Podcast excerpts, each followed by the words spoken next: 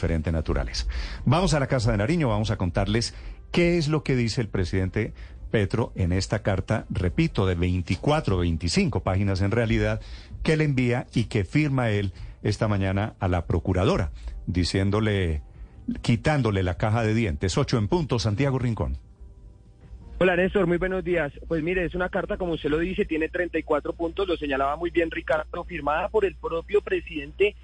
Gustavo Petro, que como lo decía Ricardo, es atípico porque por lo general estas comunicaciones que van a las Cortes o a la Procuraduría, pues son firmadas por el secretario jurídico Vladimir Fernández, pero esta es una carta que está firmada por el propio presidente de la República. Y ustedes ya han señalado bien el contexto, el tema de la suspensión del alcalde de Riohacha, pero si me permite, de esos 34 puntos, déjeme leerle los tres últimos, porque además dice el presidente Petro que le va a enviar esta carta que él está escribiendo a la Corte Interamericana de Derechos Humanos como una muestra del cumplimiento de la sentencia en su caso. Mire, el punto 31 dice, primero, que el presidente de la República entiende que no le asiste la obligación convencional de proferir los actos de cumplimiento o ejecución de la medida cautelar requerida por la Procuraduría. Eso quiere decir de la suspensión. Y dice el presidente que esto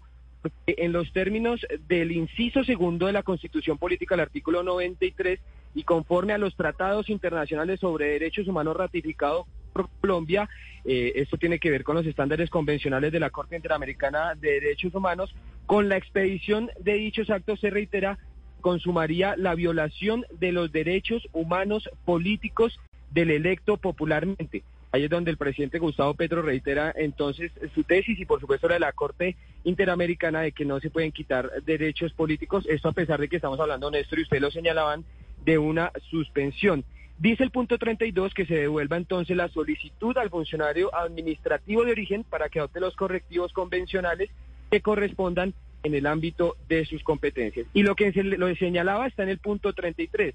dice el presidente Gustavo Petro Néstor, envíese una copia de la presente respuesta a la Corte Interamericana de Derechos Humanos para que obre como documento de cumplimiento del ordenado al Estado colombiano dentro del caso Petro contra Colombia, a la Comisión Interamericana de Derechos Humanos, al embajador de Colombia ante la OEA, para que sea puesto en conocimiento de los países miembros de la misma y sea leída en la sesión ordinaria de la OEA. O sea, busca, por supuesto, el presidente Gustavo Petro llevar esto a esos escenarios internacionales y dice que finalmente se remitirá copia de los, antecedentes, de los antecedentes de este asunto a la Fiscalía para que, si a bien lo tiene, adelante las actuaciones que considere pertinente dentro del marco de sus competencias. Todo eso, por supuesto, llama la atención. Esto ya tiene un contexto, lo señalaban ustedes muy bien desde campaña. Recuerde que el presidente Gustavo Petro hablaba de pasar los funcionarios de la Procuraduría, de acabarla y pasar esos funcionarios a una dependencia de la Fiscalía Anticorrupción. Y en ese último punto, lo que hace es en la práctica señalar eso, que el caso debe ir a la fiscalía y para que investigue, pero que sea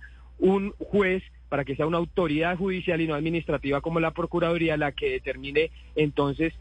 esta suspensión que dice el presidente viola los derechos políticos, Néstor.